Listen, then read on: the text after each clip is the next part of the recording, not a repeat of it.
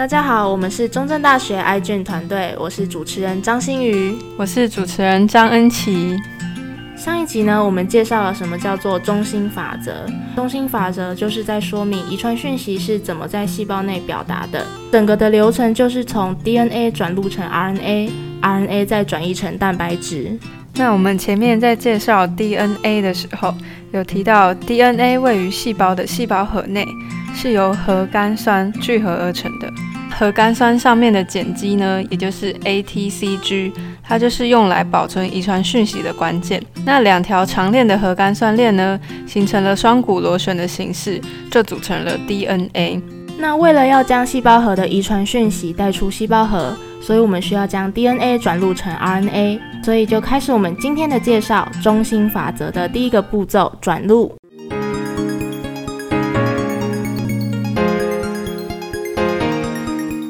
转录 （transcription） 是在 RNA 聚合酶的催化下，遗传资讯由 DNA 复制到 mRNA 的过程。转录时，DNA 的双股螺旋打开，以特定的单股 DNA 作为模板，在 RNA 聚合酶的作用下，作为模板股的 DNA 从三端到五端，与游离的四种核苷酸按照碱基互补配对，以 A 配 T、T 配 U、C 配 G、G 配 C 的形式。结合到作为模板的单股 DNA 上，一个个合成出对应的单链 mRNA。合成完的 mRNA 还需要经过进一步的加工，去除非编码区的内含子，并将剩余的外显子拼接在一起，并在五 prime 端加端帽，三 prime 端加上多聚腺苷酸尾，才算成熟的 mRNA。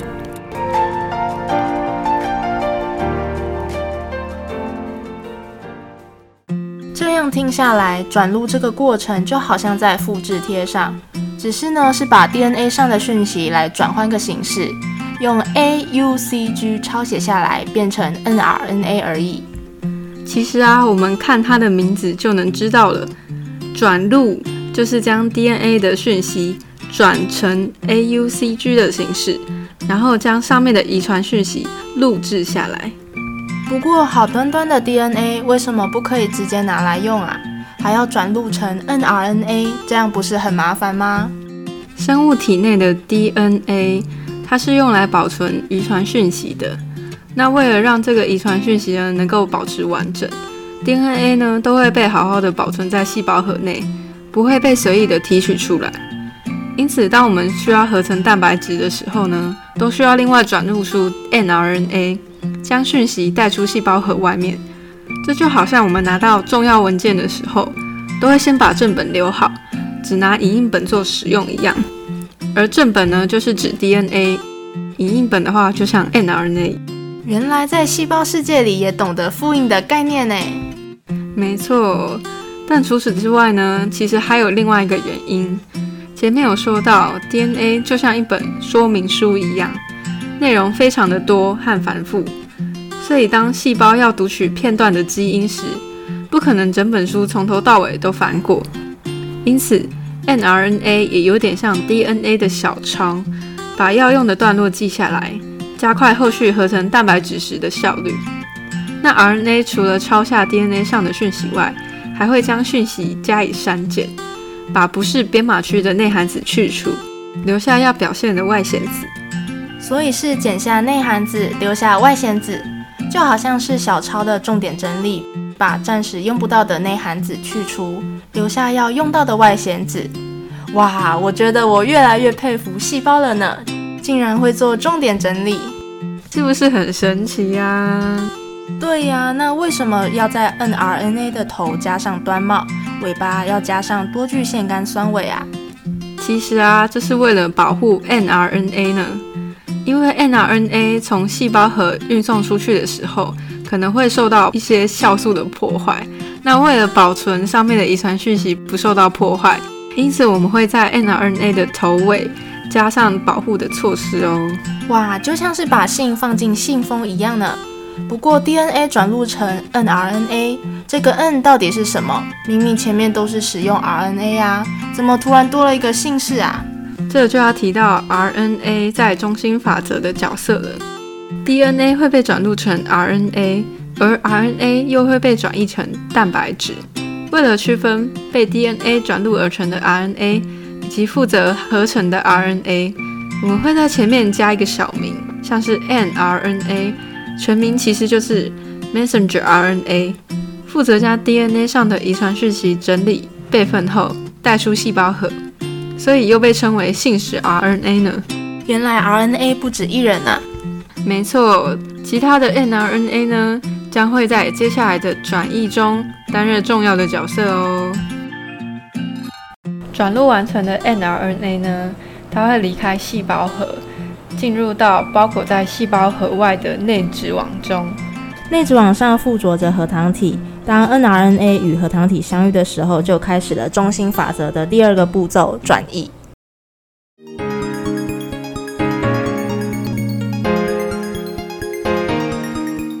转译 （translation） 是将成熟的 mRNA 分子中碱基的排列顺序进行解码，并生成相对应的特定氨基酸序列的过程。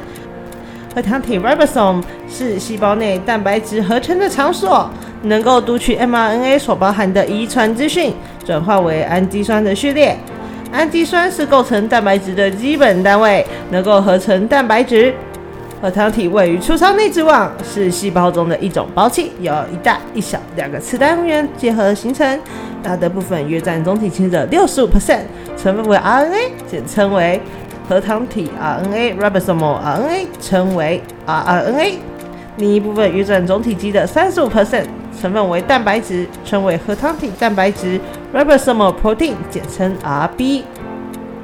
核糖体会结合到从细胞核送出的 mRNA 上。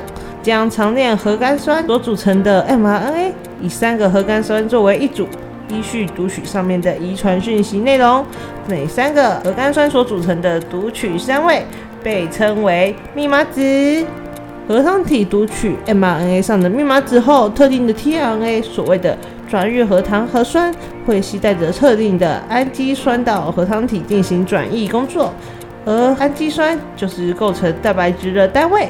mRNA 的密码子决定了 tRNA 所带来的氨基酸种类。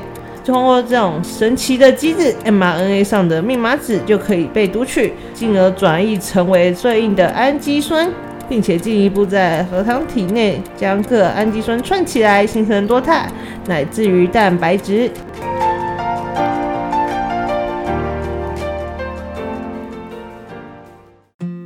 转译需要做的就是根据遗传讯息来表达蛋白质，但是记录在 mRNA 上的遗传讯息是不可以直接被转换成蛋白质的，所以我们需要一个翻译的角色。你说的翻译的角色，应该指的就是 ribosome 核糖体吧？那核糖体它需要负责把 mRNA 上的形式转换成蛋白质可以利用的形式吗？对，那你知道 mRNA 跟蛋白质的保存讯息的形式有什么差别吗？我知道 mRNA 它是从 DNA 转录过来的，所以呢，mRNA 在保存讯息上跟 DNA 一样，是使用核苷酸上的碱基，也就是 AUCG 来保存讯息。但是蛋白质我就不清楚了耶。哦，而蛋白质的基本单位是氨基酸。所以核糖体需要把核苷酸的碱基翻译成氨基酸的序列。你说翻译核苷酸变成氨基酸序列吗？是刚刚说的以三个核苷酸作为一组，转换成一种氨基酸的形式吗？是啊，核糖体在翻译 mRNA 上的核苷酸时，会以三个核苷酸作为一个单位，也就是所谓的密码子哦。借由辨识密码子，翻译出与密码子对应的特定氨基酸。你说密码子是由三个核苷酸所组成的，那三个核苷酸就会有三组的碱基嘛？那 mRNA 上的碱基不是有 AUCG 四种吗？那三种碱基不就四的三次方，总共有六十四种排列吗？而每一种密码子都有固定对应的氨基酸，那这样氨基酸总共也有六十四种吗？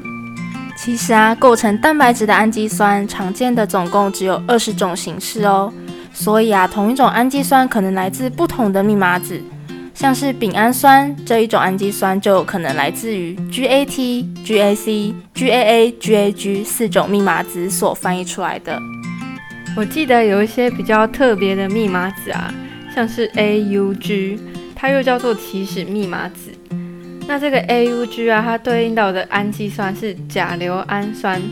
那这种氨基酸呢，只能由 AUG 这个密码子所翻译出来，而这个由起始密码子所翻译出来的甲硫氨酸呢，是细胞在合成蛋白质的前身，也就是多肽链的时候所形成的第一个氨基酸哦。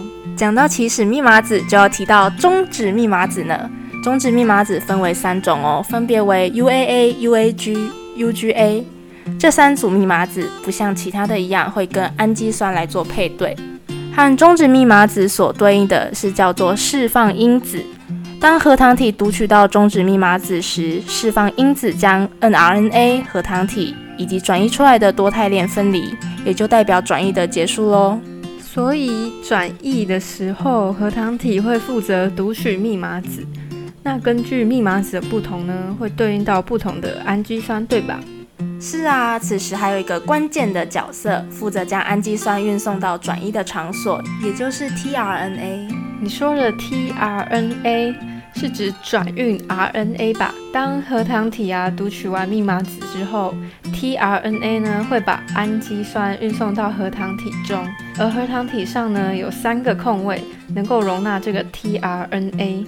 那经由这三个空位的轮替啊。氨基酸呢就可以不断的被 tRNA 呢所带到核糖体上面，所以 tRNA 有点像是货车，把氨基酸这个货物运送到核糖体上。